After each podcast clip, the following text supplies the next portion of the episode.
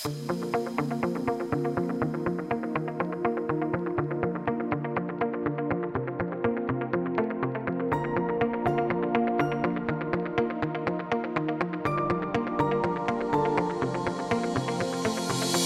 es Indubio Pro Reo, un podcast de derecho penal donde comentaré novedades legislativas, discusiones doctrinales, contenidos jurídicos relacionados con el derecho penal y el derecho procesal penal, sucesos con trascendencia penal y, en definitiva, cualquier aspecto relacionado con los delitos, las penas y los fundamentos de esta apasionante rama jurídica. Este podcast está dirigido a estudiantes de Derecho, de Criminología, a abogados que se inician en el trepidante ejercicio profesional o que quieren repasar antes de poner en práctica los conocimientos aprendidos, a opositores a fuerzas y cuerpos de seguridad y, en general, a todo aquel que esté interesado en esta rama. Espero y deseo que sea de interés y de utilidad para todos. Yo soy Rocío Arregui Montoya, doctora en Derecho Penal, profesora asociada de Derecho Penal en la Universidad de Murcia y abogada, y te invito a escuchar gratuitamente este episodio y a comentar, preguntar o sugerir cualquier cuestión que te interese. Muy buenas a todos. En el podcast de hoy una vez más con las voces tomadas. Bueno, para eh, quien no lo conozca en mi perfil de Twitter, al que me remito aquí, mm, soy madre de tres y eso implica pues mocos y virus y cosas. Y más de lo que me gustaría voy a tener eh, la voz tomada y bueno, pues esta vez no iba a ser diferente del anterior. Así que bueno, pues os pido disculpas si en algún momento la edición suena ahí un poquito ronca y, y si desde luego en los siguientes capítulos pasa lo mismo. En el podcast de hoy, como digo, vamos a abordar con con, esa cuestión de la voz, eh, unos, una cuestión absolutamente eh, de actualidad, puesto que ha entrado en vigor una reforma del Código Penal, como vamos a ver. Eh, vamos a precisamente a comentar los delitos contra la libertad e indemnidad sexuales, ahora llamados de los delitos contra la libertad sexual. Y digo ahora, puesto que acaba de entrar en vigor la Ley Orgánica 10-2022, recordemos que el Código Penal se va, se va a modificar siempre con ley orgánica, no con ley ordinaria, y eh, esta ley orgánica 10-2022 de 6 de septiembre llamada de Garantía Integral de la Libertad Sexual. Dicha ley se publicó en el Boletín Oficial del Estado, en el BOE, el 7 de septiembre y ha entrado en vigor el 7 de octubre de 2022. Por eso digo que ahora eh, se llaman delitos contra la libertad sexual, puesto que precisamente eh, antes estaban llamados de la, contra la integridad e indemnidad sexuales. Esta cuestión, para los alumnos que me escuchan, será una buena forma de conocer qué es lo que ha cambiado en el Código Penal, para el que se examina ahora de Penal 2 del año pasado, o para los que van a estudiar ahora esta asignatura, que veamos por qué hay cambios, aunque se explicará desde luego en las clases, y desde luego para todos los oyentes como personas que somos a las que puede afectar este cambio legal, porque ya se sabe, artículo 66, pero del Código Civil, perdón, artículo 6, pero del Código Civil, que la ignorancia de las leyes no excusa de su cumplimiento. Bueno, no obstante em, la presentación de este artículo, ya adelanto que el tiempo de este podcast seguro que es insuficiente para abordar en profundidad el tema, pero sí para analizar algunos de los delitos de este tipo y las modificaciones que ha habido al respecto. En concreto, como seguro que no nos daría tiempo a abordar todo este tipo de delitos, vamos a centrarnos en las agresiones sexuales y en las disposiciones comunes a los delitos de este título que evidentemente afectarían a esas agresiones sexuales. También van a afectar otros delitos de, de este título, como es el delito de acoso sexual, el delito de exhibicionismo y provocación sexual y los delitos relativos a prostitución y explotación sexual de menores. Pero estos delitos no los vamos a tratar ahora mismo. Aparte de esto, tenemos que eh, analizar eh, de forma genérica estos delitos y lo primero que vamos a hacer es ver cuál es el bien jurídico protegido. Como ya estaba establecido antes, esto no, cambia evidentemente, el bien jurídico protegido sería la libertad sexual y la indemnidad como una forma de tomar eh, refuerzo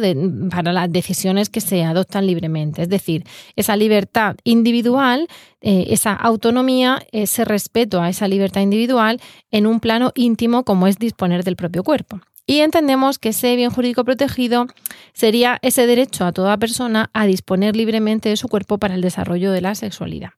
En este sentido, ese, ese bien jurídico se analizaría desde el punto de vista positivo, como el derecho a tomar decisiones sobre este cuerpo y al mismo tiempo, en sentido negativo, como el derecho a negarse o a no ser obligado a, no hacer algo que, no se quiera o hacer algo que no se quiera. Eh, ese aspecto negativo, por lo tanto, implica el derecho a resistir con medios necesarios si, si somos víctimas de, de, un comportamiento sexual no, no deseado. Eh, de esta manera se niega así, bueno, o también de esta manera, con ese consentimiento, lo que tenemos que, que, tener en cuenta es que se niega también la eficacia al consentimiento presunto o tácito, al yo creía, yo entendía. Y ojo, eh, al consentimiento, cuando hablamos de consentimiento, hablamos durante todo el proceso sexual o todo el acto sexual, de manera que quizá al inicio puede haber un consentimiento de llegar hasta cierto punto y después no vamos a querer continuar. Desde el momento que está ese consentimiento ya eh, retirado, pues entonces tendremos esa, esa inexistencia de consentimiento. Tampoco va a ser eficaz el perdón del ofendido de forma posterior. Y ojo que la redacción anterior también ponía el acento en el consentimiento. La redacción anterior a este 7 de octubre ha sufrido varias reformas, la última o la penúltima en 2021 y la última, como digo, en septiembre de 2022, pero eh, tenemos que matizar que esta reforma tiene una clave eh, o, se centra tiene su eje en el consentimiento, pero el anterior también y la, la redacción anterior también. Esto lo comento porque en este podcast evidentemente no vamos a entrar en cuestiones políticas ni en nada que tenga que, resolverse en, el Congreso de Diputados o en las urnas, pero sí que se analiza lo que había y lo que es. Claro, esto eh, en su momento se indicó por la ministra Irene Montero que esta ley en concreto daba eficacia al consentimiento y tenía su foco en el consentimiento o algo así, ¿no? Las palabras no son literales, pero la realidad es que ya entonces el consentimiento era la base para entender que si no había consentimiento, había un abuso sexual, si no había violencia, como vamos a ver, y si sí había violencia, además de no haber consentimiento, entonces hablábamos de una agresión sexual. Esto ahora va a cambiar, van a desaparecer los abusos sexuales, pero desde luego el consentimiento ya tenía eficacia anteriormente. No obstante, eh, esta cuestión, como digo, no, no, es una apreciación política y va a suponer un problema jurídico a resolver, porque como ya antes estaba eh, la inexistencia del consentimiento provocaba que hubiera un delito contra la libertad sexual, la conducta ya estaba subsumida así, como digo, como abuso. Eh, ahora, ¿qué ocurre? Que, como indican otros profesionales, desde el punto de vista estrictamente penológico, se ha incluido una definición legal de consentimiento en la redacción de la reforma, pero esa mm, definición no aporta nada novedoso distinto de la interpretación que ya dio la jurisprudencia de nuestros jueces y tribunales. Lo cierto es que nuestros tribunales ya venían entendiendo el consentimiento de una forma muy similar a la que se ha incluido en la reforma, porque eh, en parte nuestro, se debe a que nuestro país ya estaba adherido al convenio de Estambul, a convenios internacionales sobre este tipo de materias, de tal manera que las resoluciones judiciales al final incluían esa, digamos, esa sensibilidad y ese concepto y esa necesidad de evidenciar que era consentimiento y que no. Em, otra cuestión relativa a estos delitos sexuales es que, en todo caso, se deja, mm, queda, es muy importante la concepción de los menores de cierta edad. Antes, eh, bueno, se entiende que no tenían libertad sexual porque, bien porque no carecían de los mínimos requisitos intelectivos y volitivos, o porque esa mm, libertad está condicionada por su situación, digamos, de persona inmadura todavía, de minoría de edad y de, menor de, de, menor de 16 años, desde luego. En todo caso, si se daba ese consentimiento, salvo la cláusula que vamos a ver, mm, digamos popularmente llamada cláusula Romeo y Julieta, salvo esa, ese caso puntual, si se da un consentimiento por parte de un menor de 16 años, no es válido. Esta edad del consentimiento se subió a 16 años recientemente, que antes estaba en los 13, y es verdad que puede generar ciertos problemas porque, por ejemplo, a partir de los 14 años se permite el matrimonio en ciertas eh, condiciones y de hecho está aceptado en, según qué, lugares o qué ambientes. Y, claro, técnicamente un consentimiento otorgado a menor, por menor de 16 años, como indico, no es válido. La excepción de esto será el antiguo 183 quater, que ahora va a ser eh, va a tener otra numeración y que ahora desarrollaremos, pero eh, lo que se entenderá en ese caso es que si el menor ha dado ese consentimiento y es muy próximo en edad y en madurez a la pareja, se podría aceptar, pero en caso contrario no. En la redacción anterior también vamos a tener diferenciado, como decía, el abuso de las agresiones. Em, aquí no se va a hacer referencia al consentimiento porque se entiende que si ha sido necesaria la violencia o la intimidación, no hay un consentimiento, evidentemente. En este caso, además, según el Tribunal Supremo, no solo se ataca la libertad sexual, sino incluso también un atentado o puede haber un atentado a la dignidad, a la intimidad o al bienestar personal. Además, en todos estos casos, incluso cuando hay una agresión sexual porque ha mediado violencia o intimidación, se va a agravar la pena cuando hay acceso carnal por vía vaginal, anal, bucal o introducción de miembros corporales u objetos. Para entendernos en este podcast vamos a abreviar cuando digamos todo esto tan largo acceso carnal por vía vaginal, anal, bucal o introducción de miembros corporales o objetos, vamos a decir acceso carnal o acceso y lo entenderemos. No obstante, vamos a analizar los delitos en concreto los, los que nos da tiempo hoy, aquellos que, que podemos abarcar, que serían las agresiones sexuales y las agresiones sexuales a menores de 16 años y, como decía, las disposiciones comunes. Por lo que pasamos a continuación a hacer un análisis de, estos delitos y además una comparativa con la redacción anterior y la redacción actual. En primer lugar, vamos a analizar el antiguo artículo 178 que contemplaba el tipo básico de agresión sexual. La anterior redacción nos indicaba o castigaba el que atentare contra la libertad sexual de otra persona utilizando violencia o intimidación, será castigado como responsable de agresión sexual con prisión de 1 a 5 años. Nos encontramos con un delito común que requiere la producción de un atentado a la libertad sexual del sujeto pasivo y que requiere además que se utilice violencia o intimidación. ¿Qué puede ser un atentado contra la libertad sexual? Pues es impreciso, porque ni es un concepto absolutamente subjetivo, ni tampoco objetivo como otra conducta que sí que puede ser tenida en cuenta. Por ejemplo, coger algo, eh, robar algo con esa violencia o intimidación. ¿no? Eh, este delito se va a perfeccionar con dolo directo, abarcando esa consecuencia de la significación sexual que tiene la conducta. ¿Qué es, un, es un, atentado contra la libertad sexual? Pues a veces será un contacto, a veces será un tocamiento. Bueno, pues la jurisprudencia nos pide un contacto físico mínimo. Y la anterior reforma de 2015 concedía una relevancia a los comportamientos, desde luego, si eran agresiones a menores de 16 años. Eh, que en este caso, cualquier comportamiento sexual inequívoco, incluso sin tocamiento, pues eh, sería una, una agresión, un delito sexual, ya veríamos si agresión, abuso, etcétera. Eh, fuera de esto, quedarían fuera, valga la redundancia, de las agresiones en, ese momento imponer a la víctima contemplar actos sexuales, si bien podían ser coacciones, pero si era mayor de edad. Ya veremos que con los menores de 16 años el hacerles contemplar actos también va a estar castigado. Cuando hablamos además de violencia o intimidación, teóricamente cabe la, la vis física, evidentemente, valorando esa idoneidad de la fuerza, eh, sin ser necesario ahora demostrar que se había ofrecido resistencia, pero también cabría la vis física o moral, que sería la intimidación, que sería constreñir psicológicamente para em,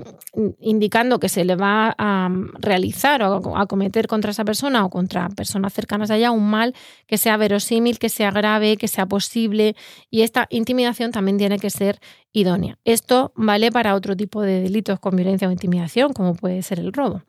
Ya sabemos que, estos delitos pueden ser de, mera actividad, que cabe la tentativa, que cabe la coautoría, que cabe la cooperación necesaria, incluso por omisión, no haciendo lo que se debe hacer, no haciendo nada, y que en teoría no cabe el concurso de lesiones psíquicas por entenderlas inherentes a la agresión. Esto lo indica el Tribunal Supremo, pero digo en teoría porque en la redacción mm, nueva vamos a ver que eh, quizá esto cambia, quién sabe, y que puede dar lugar a problemas concursales. Bueno, pues vamos a atender, si hemos visto que anteriormente teníamos que el que atenta contra la libertad sexual utilizando violencia o intimidación es responsable de agresión sexual con pena de prisión de 1 a 5 años, en la redacción actual nos dice que será castigado con prisión de 1 a 4 años como responsable de agresión sexual el que realice cualquier acto que atente contra la libertad sexual de otra persona sin su consentimiento. Solo se entenderá que hay consentimiento cuando se haya manifestado libremente mediante actos que en atención a las circunstancias del caso expresen de manera clara la voluntad de la persona. A los efectos del apartado anterior se considerará en todo caso agresión sexual los actos de contenido sexual que se realicen empleando violencia, intimidación o abuso de una situación de superioridad o vulnerabilidad de la víctima, así como los que se ejecuten sobre personas que se hallen privadas de sentido o de cuya situación mental se abusare, y los que se realicen cuando la víctima tenga anulada por cualquier causa su voluntad. Además, nos dice que el órgano sentenciador podrá imponer la pena de prisión en su mitad inferior, aquí ya no estoy leyendo literalmente, o multa de 18 a 24 meses en atención a la, menor, a la menor entidad del hecho y a las circunstancias personales del culpable. Bien, Aquí vamos a ver que tenemos una pena de prisión menor, pasamos, digamos, de 1 a 5 años a de 1 a 4 años, pero que además nos dicen que será agresión sexual el que realice cualquier acto que atente contra la libertad sexual. Por si no nos queda claro, más adelante en la anterior redacción tendríamos los abusos sexuales y en la actual redacción desaparecen, de modo que ya no hay abuso y agresión, ya todo es agresión. Por eso, cualquier acto que atenta contra la libertad sexual sin consentimiento va a ser castigado como agresión sexual. Además, se considerará en todo caso agresión sexual y nos lo aclaran entendiendo que debido a la polémica que hubo con la sentencia de la manada de Pamplona, y lo malo de esto es tener que distinguir porque después ha habido varias manadas, y nos dicen que en todo caso será agresión sexual las que se realicen cometiendo violencia cometiendo intimidación, pero también nos dicen, o cometiendo abuso de superioridad, pero también nos dicen los que se ejecuten sobre personas que se hayan privadas de sentido, porque antes, si no tenían esa conciencia, sería eh, abuso sexual. Claro, esto nos puede llevar a una exacerbación de las situaciones que, eh, atentando contra la libertad sexual de una persona sin consentimiento, incluso sin violencia o intimidación, pues eh, pueden eh, dar lugar a una serie de, penas, digamos, demasiado exageradas y que no guardarían el principio de proporcionalidad, de la pena, que ya vimos en el, capítulo 1. Por eso nos dice que el órgano sentenciador, siempre y cuando lo razone y que analice las circunstancias del caso y las del, culpable, se le puede imponer la pena de prisión en su mitad inferior e incluso sustituirlo por una multa, multa de 18 a 24 meses, porque realmente cualquier acto que atende contra la libertad sexual de una persona sin su consentimiento, por ejemplo, manosear los pechos, pues ya tendría una pena de prisión de 1 a 4 años. Esto, como digo, creo que puede dar lugar a problemas de aplicación con lo de menor entidad del hecho, porque la realidad es que la menor entidad del hecho es subjetiva y hay quizá no nos encontraríamos con lo que antes era una agresión sexual, sino con un abuso porque no había violencia. De modo que, bueno, pues esta distinción, esta eliminación del abuso que ha sido criticada por tantos juristas, eh, pues es efectivamente un error. Eh, también se va a incluir expresamente que será agresión, como digo, si están privadas de sentido, ¿vale? Tanto si están privadas de sentido como si el autor las ha privado de sentido, aunque vamos a ver que esto tiene después una, una nueva, un nuevo matiz. Además del tipo básico de agresión sexual, tenemos que ir al tipo agravado de agresión sexual, que estaría en el artículo 179 del Código Penal. Anteriormente nos decía que si esa agresión sexual consistía en el acceso carnal por vía vaginal, anal o bucal o introducción de miembros corporales u objetos, el responsable sería castigado no ya de agresión sexual, sino, digamos, de agresión con acceso. Y eso sería violación, con pena de prisión de 6 a 12 años. Claro, el Tribunal Supremo, los tribunales de ahí tenían que ver cuándo se entendía perfeccionado el acceso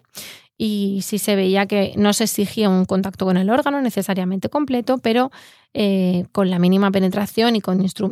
con, órganos y con instrumentos también ocurría. Eh, ¿Qué ocurre? Que actualmente el artículo 179 tiene el mismo tenor literal, pero modifica la, la, pena de prisión, modifica la duración y la reduce de pena de prisión de 6 a 12 años a pena de prisión de 4 a 12 años, con lo cual este, mm, esta modificación, eh, más allá de su bondad o no, lo que no puede decirse es que ahora se da importancia al consentimiento cuando ya se le daba y que ahora hay más penas, porque hasta ahora, como veis, puede haber incluso menos, aunque ya adelanto que, evidentemente no todo se soluciona subiendo las penas, como han dicho eh, a lo largo de los años expertos de, eh, de, criminología, expertos de derecho, que eh, ven que la reinserción también es importante y que la reeducación no es solamente la duración de la pena.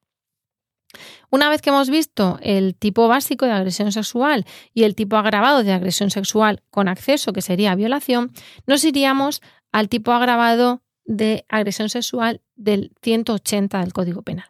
La redacción anterior hablaba de que las anteriores conductas, es decir, la agresión sexual y la agresión sexual con acceso o violación, serían castigadas con penas de prisión de 5 a 10 años para las del 178, es decir, agresión sexual tipo básico, y de 12 a 15 años para las del 179, es decir, violación si concurría alguna de las circunstancias. Cuando la violencia o intimidación eh, revestía un carácter particularmente degradante o vejatorio, cuando los hechos se cometían por actuación conjunta de dos o más personas, cuando se cometían contra una persona que se hallaba en situación de especial vulnerabilidad por razón de edad, enfermedad, discapacidad u otra circunstancia, aunque nos decía que salvo lo dispuesto en el artículo 183, cuando para la ejecución del delito la persona se hubiera prevalido de una situación de convivencia o de superioridad o parentesco, cuando se haya hecho uso de armas, o, y luego si concurrían dos o más de lo que acabo de indicar, las penas previstas además se imponían en la mitad superior. Claro, así nos encontrábamos con una grabación según los medios comisivos, según las condiciones, según la especial relación entre la víctima y, eh, claro, también se indicaban conceptos amplios como eh, especialmente vejatorio o como eh, bueno, se, aumentaba la se la pena por el incremento de la peligrosidad si, por ejemplo, se utilizaban armas. En el caso del parentesco o superioridad se entendía que, eh, o la superioridad, perdón, superioridad de dos personas o más, se entendía que había una mayor indefensión, una mayor lesividad, pero bueno, pues esto, como vamos a ver, se va a mantener con algunos cambios. Actualmente el 180 del Código Penal va a modificar la pena y nos va a decir que esas conductas serán castigadas de 2 a 8 años para las agresiones del 178 y de 7 a 15. Es decir, vamos a pasar de 2 a 8 y de 7 a, perdón, de 5 a 10 años pasamos a 2 a 8 y de 12 a 15 vamos a pasar de 7 a 15, con lo cual técnicamente tenemos en algunos, en algunos tramos de la horquilla la misma pena y en otros menos. Nos va a decir además la redacción actual, va a tener muchas, eh, muchas similitudes, pero nos dirá en el, eh, en el punto séptimo que cuando para la comisión de estos hechos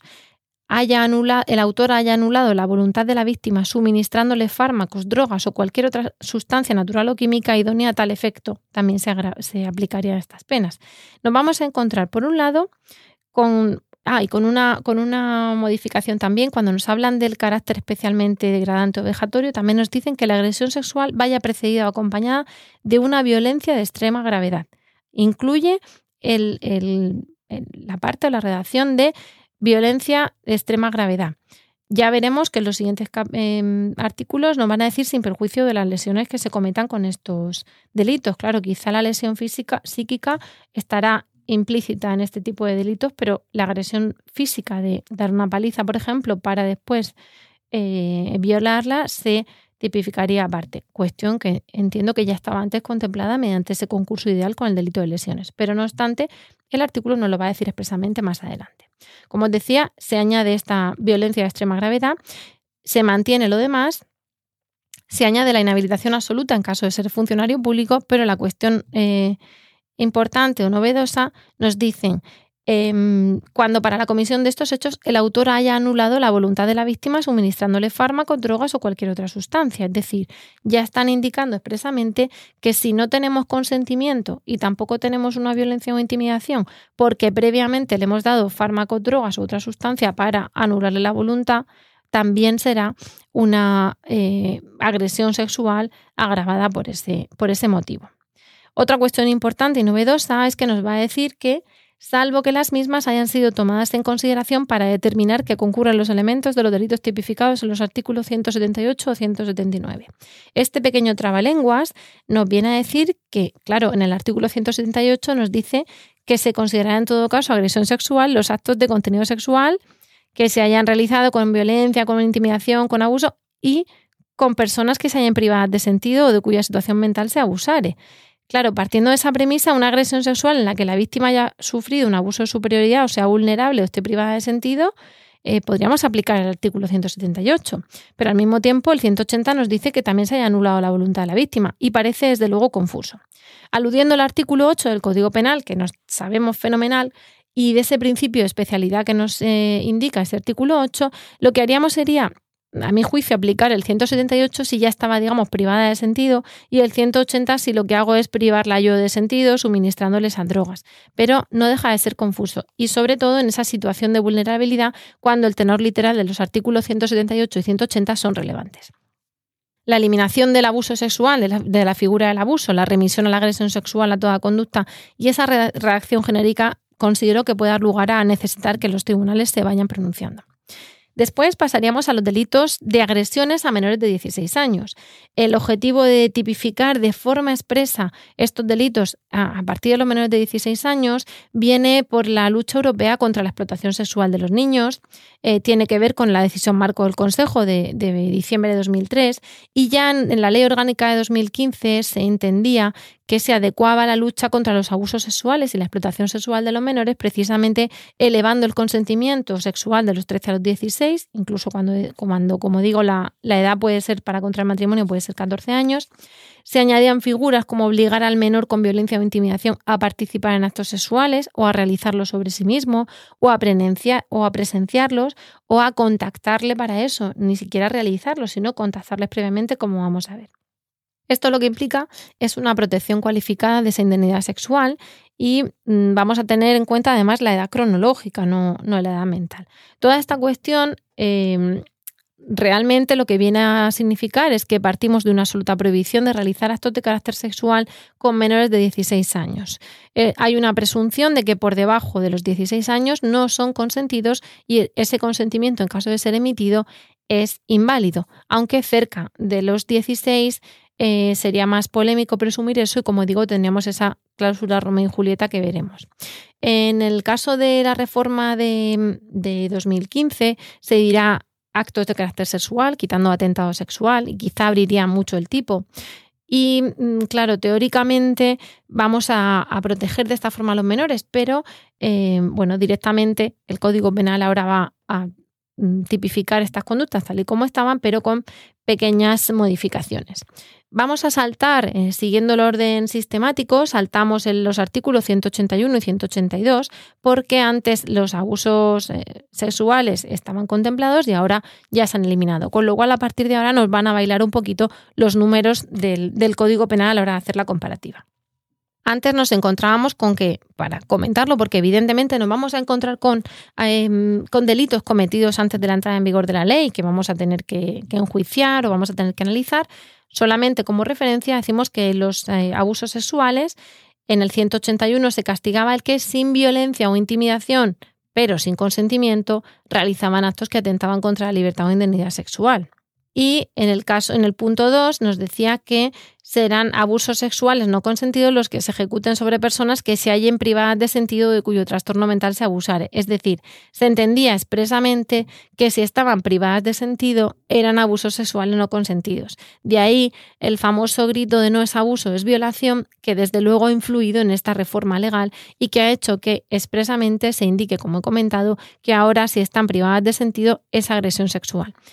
Honestamente, nos daría igual que ahora nos dijeran que es agresión sexual y no abuso, porque como han desaparecido los abusos, todo es agresión sexual. O sea, que no es que técnicamente se haya elevado a agresión manteniendo el abuso y la agresión, sino que todo se ha tipificado como agresión.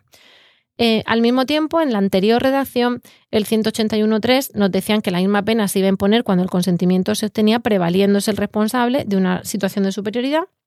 y en el 4, que cuando el abuso sexual consistía en acceso carnal por vía vaginal, anal o bucal, etc., había una pena de prisión porque estaríamos hablando de un abuso sexual en sentido de que no había consentimiento, pero menos que la violación porque teóricamente no había ni violencia ni intimidación. Si nos vamos además al artículo 182, se contemplaban también los abusos, pero a menores de 18 y mayores de 16. Y nos decían que si intervenía engaño o, abusaba, o se abusaba de una posición de confianza, se realizaban actos de carácter sexual con personas mayor de 16 y menor de 18, iba a haber una pena de 1 o 3 años. Es decir, se iba a mm, castigar con menor pena si era mayor de 16 y menor de 18 porque se entendía que su consentimiento no iba a ser desde luego libre. Y además se hablaba de que podía mediar no violencia o intimidación, pero sí una posición reconocida de confianza. Nos decían además que si esos actos consistían en acceso carnal, la prisión iba a ser de dos a seis años. Ahora, ¿qué ocurre? Que esto desaparece. Lo comentamos porque tenemos que comparar y a la hora de comparar pues hay que comentar lo que había antes y antes había abusos. Ahora directamente, como digo, no va a haber abusos, pero vamos a tener una etapa de transición donde va a haber delitos enjuiciados con esa, con esa ley siempre y cuando sea más favorable. Desde luego, lo normal es que en los abusos la pena sea menor y sea más favorable. En las agresiones, quizá por lo que he comentado de la horquilla, pues tenemos opción a tener incluso penas más bajas que antes. Ahora nos vamos a encontrar con que hacemos un paréntesis en los abusos y, como digo, hablamos de las agresiones sexuales a menores de 16 años, que es el nuevo artículo 183. Perdón, perdón, el antiguo 183. Y nos dice el código, el que realizare actos de carácter sexual con un menor de 16 años será castigado como responsable de abuso sexual. Si se cometen con violencia o intimidación, ya tendremos penas de prisión y las mismas penas cuando medie violencia o intimidación y se compele a, participar a un menor de 16 años en actos de naturaleza sexual. También cuando el ataque consiste en acceso carnal y en la mitad superior cuando hay ciertas circunstancias, como hemos dicho, de vulnerabilidad, dos o más personas, carácter especialmente vejatorio, eh, prevalimiento de la situación, armas, organización criminal, etc. ¿Qué ocurre? Que aquí, de esta manera, estamos previendo em, las agresiones sexuales a los menores de 16 años, porque nos hablan del que realiza actos de carácter sexual, abuso sexual a menor de 16, pero en el, en el punto 1, pero en el punto 2 del 183 ya nos hablan de violencia o intimidación, en el punto 3 nos hablan de acceso carnal, con lo cual están hablando de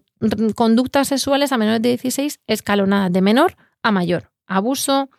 agresión con violencia, agresión con acceso carnal y agresión con acceso carnal o no en mitad superior si concurren ciertas circunstancias. Veis que vamos subiendo la cantidad de injusto que tenemos. Ahora bien, como decía, que antes me he confundido, evitamos esto porque aunque este artículo ya se reformó en 2021, sufre una nueva reforma por esa ley orgánica de garantía de libertad sexual que, comento. Y ahora la redacción es el que realizare actos de carácter sexual con un menor de 16 años, pena de prisión de 2 a 6.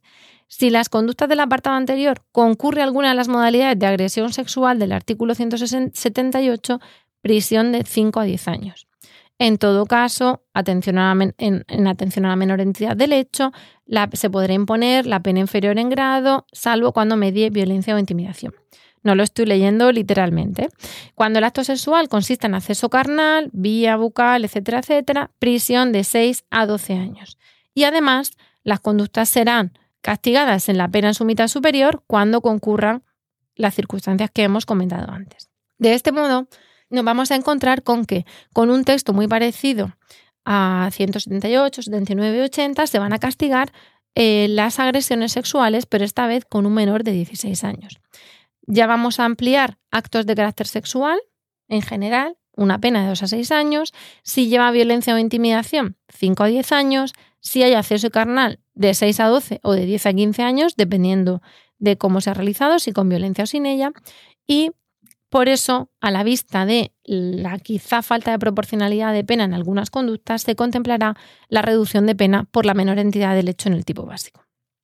Continuamos con otro delito, e insisto que solo es comentando los de este capítulo, y sería el de compeler a un menor de 16 años a participar o a presenciar.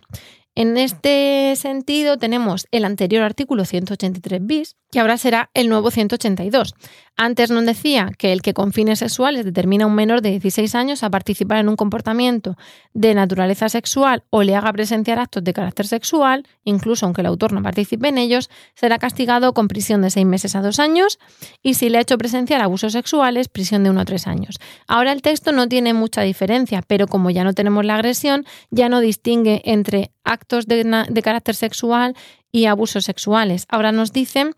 que haga presenciar actos de carácter sexual y en el punto 2, si los actos de carácter sexual constituyeran un delito contra la libertad sexual, será prisión de uno a tres años. Es decir, cualquier delito contra la libertad sexual, que sería una agresión, o de otro tipo, porque sabemos que hay otro tipo, de otros tipos, aunque no lo vayamos a tratar hoy, ya tendrá una pena de prisión de uno a tres años. Vamos a tener otro artículo que será el embaucamiento de menores con fines sexuales por medios tecnológicos, que eh, recogía la preocupación del legislador por el avance de las tecnologías en este sentido porque se facilitaba con bastante impunidad el contacto con menores y figuras como el ciberacoso o child grooming o como embaucar al menor para facilitarle al autor material pornográfico de, de ese propio menor. Antes estaba en el artículo 181 ter, la anterior redacción nos hablaba de que el que a través de Internet, del teléfono, de cualquier otra tecnología de la información y la comunicación, contacte con un menor de 16 años y le proponga concertar un, encuentro con el mismo fin a fin de cometer eh, perdón, un encuentro con el mismo, el menor, a fin de cometer cualquiera de los delitos descritos en los artículos 183 a 189, siempre que tal propuesta se acompañe de actos materiales encaminados al acercamiento. En este caso, va a ser castigado con prisión de 1 a 3 años sin perjuicio de las penas correspondientes a los delitos en su caso cometido. También nos va a decir su punto eh, segundo que se castiga el que también a través de internet, teléfono, etcétera, contacta con un menor de 16 años y realiza actos dirigidos a embaucarle para que le facilite material pornográfico o le muestre imágenes pornográficas. En este caso, se está castigando, se está, hay una punición de los actos preparatorios, por, siempre y cuando, eso sí, a esa propuesta y a ese contacto se acompañen ciertos actos cabe, cabría la tentativa y también, como digo, contactar, también se castiga contactar para que el menor nos facilite material pornográfico. La finalidad sería que nos dé ese material. No es necesario ni que se le embauque ni que llegue a facilitar el material, como digo, porque se castigaría un acto preparatorio. Actualmente eh, el nuevo 183 no tiene cambios en la redacción, más allá de que nos dicen que eh, concertar un encuentro con el mismo a fin de cometer cualquiera de los delitos descritos en los artículos 181 y 189. Como evidentemente ha cambiado la, la numeración, pues aquí adaptan ese artículo, pero el texto es igual. Ahora nos vamos a la famosa cláusula Romeo y Julieta, famosa porque la acabo de comentar, porque es una pequeña forma de, evitar el exceso de punibilidad. Antes era el artículo 188 quater y ahora es el 183 bis. Va a tener la misma redacción, salvo, como digo, un ajuste en la, en la numeración, porque va a adaptarse a la nueva numeración, y nos va a decir que, salvo en los casos en que concurran las circunstancias previstas en el apartado segundo del 178, es decir, la, esa agresión con violencia, el libre consentimiento del menor de 16 años excluirá la responsabilidad penal por los delitos previstos en este capítulo cuando el autor sea una persona próxima al menor por edad y grado de desarrollo o madurez física y psicológica. Es decir, ahora, aunque eh, la novedad es que también incluyen los que se cometan mediando violencia e intimidación y también sobre personas privadas de, conocimiento, porque ya he indicado que ese 178 cambia e, e, incluye a las personas privadas de conocimiento. Lo que nos dice es que salvo que sean esas eh, circunstancias del 178.2, cuando hay un consentimiento de un menor de 16 años y se ha emitido libremente, se excluye la responsabilidad si se ve que la persona que ha realizado el acto sexual con ella Em, es próxima por edad y por maduración. Para evitar que en ciertos casos nos encontremos, por ejemplo, con una chica de 15 años y 10 meses, que no deja de ser menor de 16, y con pues, su novio que tiene pues 16 años y medio, se llevan meses y con independencia de que se le castigaría conforme a la ley eh, orgánica de responsabilidad penal del menor, pero lo cierto es que técnicamente teníamos un,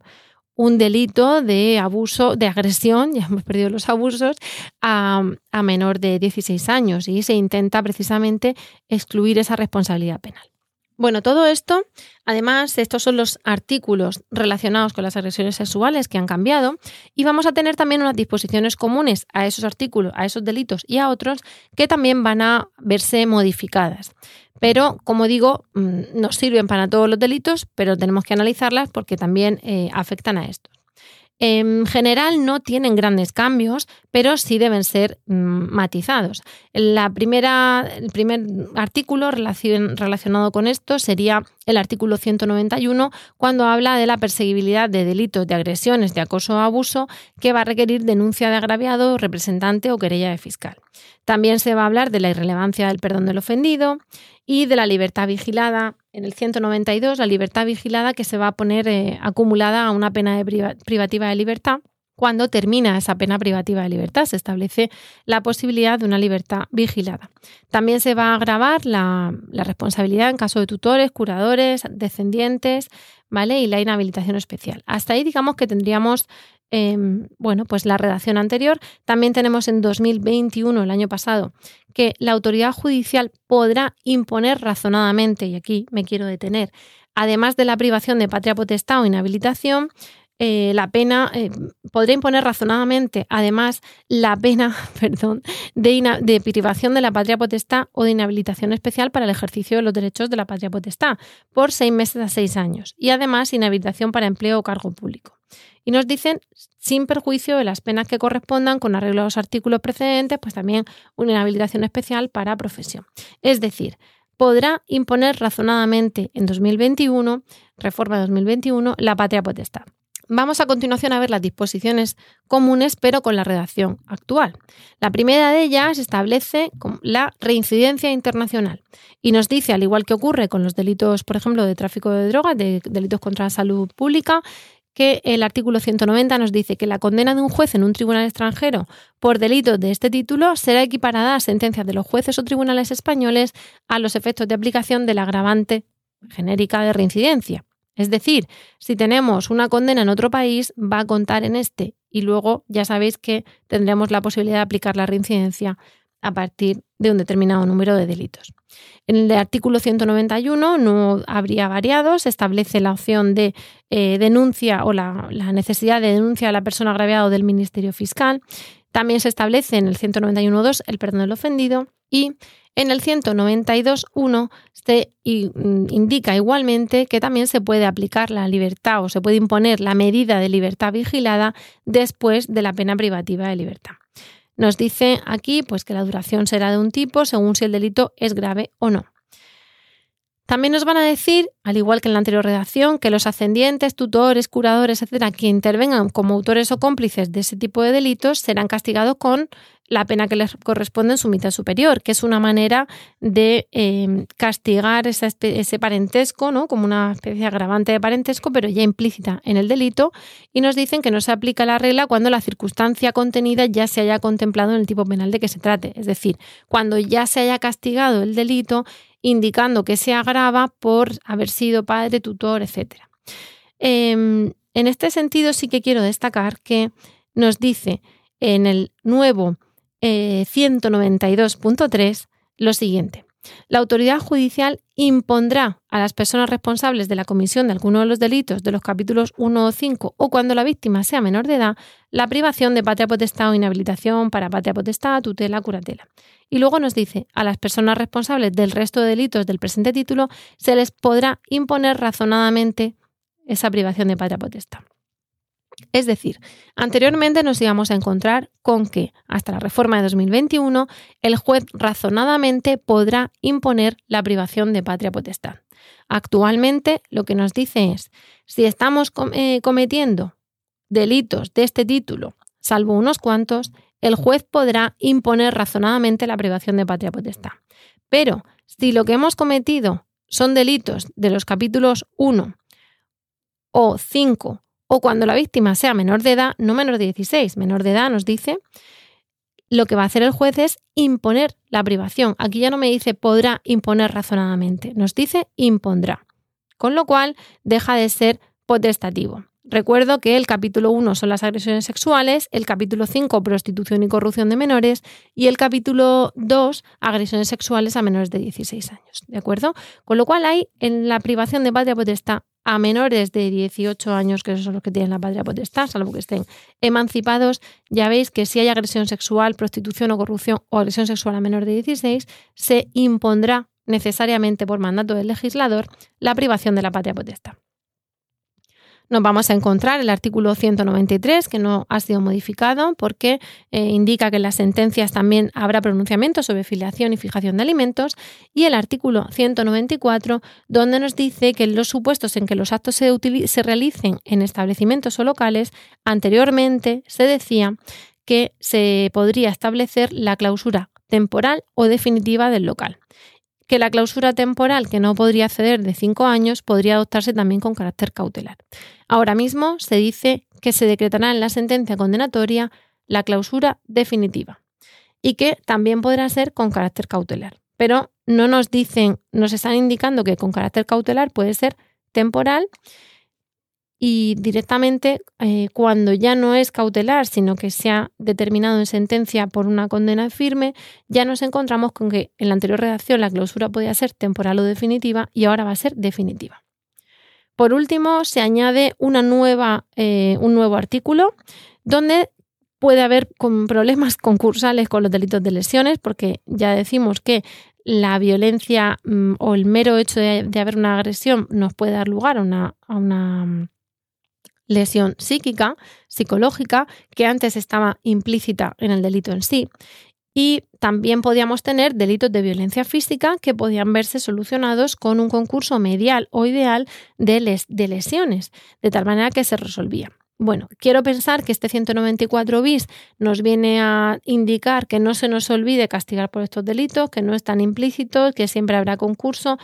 y no que vamos a tener problemas concursales, porque nos dice que las penas previstas en los delitos de este título se impondrán sin perjuicio de la que pudiera corresponder por los actos de violencia física o psíquica que se realizasen. Bueno, como veis, con esto vamos a tener bastante miga, bastante cuestión y ya nos ha llevado muchísimo tiempo en este podcast, pero es que es una reforma de gran importancia que espero que sea matizada por los tribunales, que espero que no dé muchos problemas y desde luego que espero que sea para mejor y que no sea, bueno, pues quizá un embrollo más o una modificación más que luego de facto no añada ni mm, reducción de, los delitos, ni mejora el cumplimiento de las condenas, ni reinserción. Vamos a ver.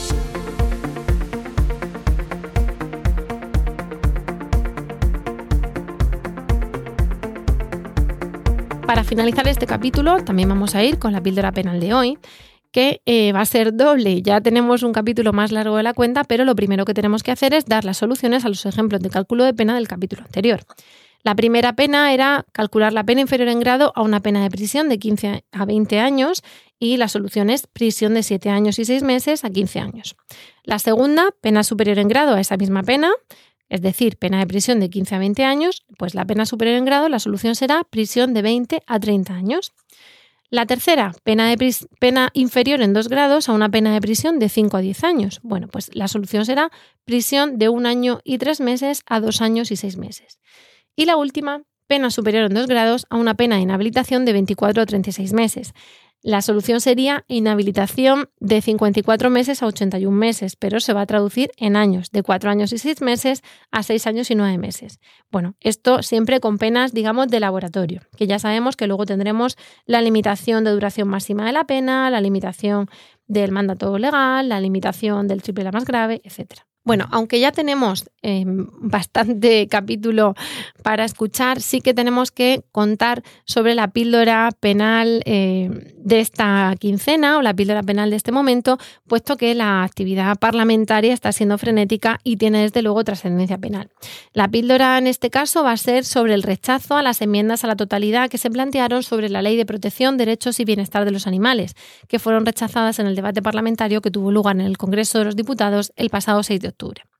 Voy a indicar en las notas del programa, os voy a indicar un, os voy a poner un enlace de un cuadro comparativo que ha hecho el magistrado Vicente Magro Servet para la ley donde se ve toda la reforma de los artículos que he comentado, que me parece muy útil. Y también voy a eh, poner un enlace de notas al programa sobre esta noticia donde el Congreso mm, tumba las enmiendas a la totalidad de esta ley. Para entender un poquito más esta cuestión, vamos a decir rápidamente que tenemos que retrotraernos a la publicación del proyecto de ley, vamos a llamar Ley de Bienestar Animal para abreviar, que ya presentaba una polémica tanto por la falta de disponibilidad del texto definitivo, que hubo en febrero se publicó, luego se modificó se publicó un borrador, como por el texto en sí, que consiguió el consenso de todos los grupos políticos. Todos los grupos políticos estaban de acuerdo en que no querían esa ley, pero eso sí, cada uno por un motivo. Teníamos a... Mm, esa ley regulaba cuestiones administrativas como la identificación de los animales, la esterilización, su uso en cabalgatas, belenes o rodajes, la gestión de las colonias felinas,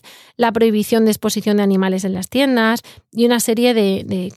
otras cuestiones, pero además incluía a mi juicio, una, una, redacción muy confusa, puesto que también, por ejemplo, castigaba el maltrato animal y establecía sanciones administrativas. Esto creo que va a ser fuente de problemas y de conflictos competenciales entre el orden penal y el orden administrativo. Pero en todo caso, la norma fue criticada también por un sector científico, digamos, animalista, que entendía que de facto se estaba legislando para los animales domésticos y no para todos, y que al adaptar el texto para todos, el texto no estaba contemplando los problemas que podía dar lugar, por ejemplo, de extinción de especies, que podía eh, si se cumplía la norma, podían darse. También fue, fue criticada por el sector pro caza, por los ganadores, ganaderos, por los criadores de perros, Diría que también por los taurinos, pero no, porque los toros es lo único que no se ha tocado ni en la propuesta de modificación del Código Penal ni en esta. La realidad es que esta ley, este anteproyecto de ley, después proyecto de ley, salió adelante y ese proyecto de ley se publicó a principios de agosto de este año, en consenso con PSOE y Podemos. Posteriormente, aunque se había consensuado en Consejo de Ministros ese texto definitivo, PSOE-Podemos, como digo, de forma sorpresiva, en septiembre el PSOE incluye una enmienda solicitando excluir a los perros de caza y de pastoreo, tal y como piden, entre otros, Vox y PP, si no estoy confundida. Y esto, pues claro, genera indignación, sorpresa, confusión por parte de animalistas, por parte del propio socio de gobierno de Podemos, al menos por lo voluble de la postura, sin entrar en eh, a ver si llevan razón o no, excluyendo a, estos, a este tipo en concreto de perros. Otros partidos políticos, como Vox, por ejemplo, presentaron directamente enmiendas a la totalidad del texto, o como PNV, pero en este caso, por ejemplo, porque a su juicio invadía competencias autonómicas, otros como Vox por el texto en sí. La cuestión es que el 6 de octubre se debate y se tumban las enmiendas a la totalidad, aunque el PSOE mantiene por ahora enmiendas, bueno, todos los grupos ahora de momento mantienen enmiendas parciales, pero el PSOE mantiene por ahora la enmienda que propone excluir a esos perros de caza y de pastoreo. Se mantienen, como digo, otras tantas enmiendas parciales y ahora el texto va a ir a las cámaras, va a haber una tramitación que desde luego va a ser movida, va a ser polémica, porque se ha criticado el fondo del texto por muchas razones y por parte de muchos partidos. Em, también va a ver si tenemos que ver si el punto, desde el punto de vista científico es correcto, si su planteamiento frente a la caza y la montería puede invadir o no competencias con las comunidades autónomas y o con el Ministerio de Agricultura. Ahora va a continuar la tramitación parlamentaria con la exposición de ley en comisión, donde mm, se van a exponer distintos, bueno, podrán exponer distintos expertos sobre la materia. Habrá negociaciones, ahí los grupos tienen que negociar entre sí para poder cada uno sacar sus enmiendas adelante. Y después se va a votar el texto que es previsible que tenga eh, muchos cambios, precisamente por esa negociación de enmiendas. Se va a votar en el Congreso de los Diputados y después al Senado. ¿Qué ocurre? Que la Dirección General de los Derechos de los Animales, que está escrita al Ministerio Agenda 2030 y que depende de Podemos, espera que salga adelante y que además lo haga a fin de año sin esa enmienda que su propio socio de gobierno ha puesto. Pero de momento lo relevante aquí es que las enmiendas a la totalidad han sido rechazadas, que la tramitación sigue adelante, por lo tanto, de una u otra forma la ley va a salir, sin olvidar que puede haber muchos cambios legales y bueno, parece que habrá ley en teoría antes de fin de año. Además, al mismo tiempo, en septiembre también se inició por, o se solicitó la tramitación por el trámite de urgencia y se abrió el plazo de enmiendas de la reforma del delito de maltrato animal en el Código Penal, también a través de anteproyecto de ley orgánica. Con lo cual, vamos a tener un fin de año muy movido en, esta, en estos términos y en esta temática. De momento, tendremos que ver cuándo y cómo. Esto es todo por el momento. Ya sabes, este largo podcast, gracias por la paciencia al escuchar. Espero que haya sido entretenido, de utilidad y que hayamos aprendido un poquito más de la última novedad jurídica y legislativa que afecta al ámbito del derecho penal. Eh, ya sabes que puedes escuchar, descargar y compartir este podcast en cualquier aplicación de podcast, incluir reseñas que van a ayudar a dar visibilidad al podcast y a saber qué piensas de él, a hacer sugerencias sobre temas que os interesen y que podéis contactar conmigo en Twitter en mi perfil arroba arreguiabogada. Nos vemos en el próximo capítulo y mientras tanto recuerda que siempre estaremos, sea quien sea, a favor del reo.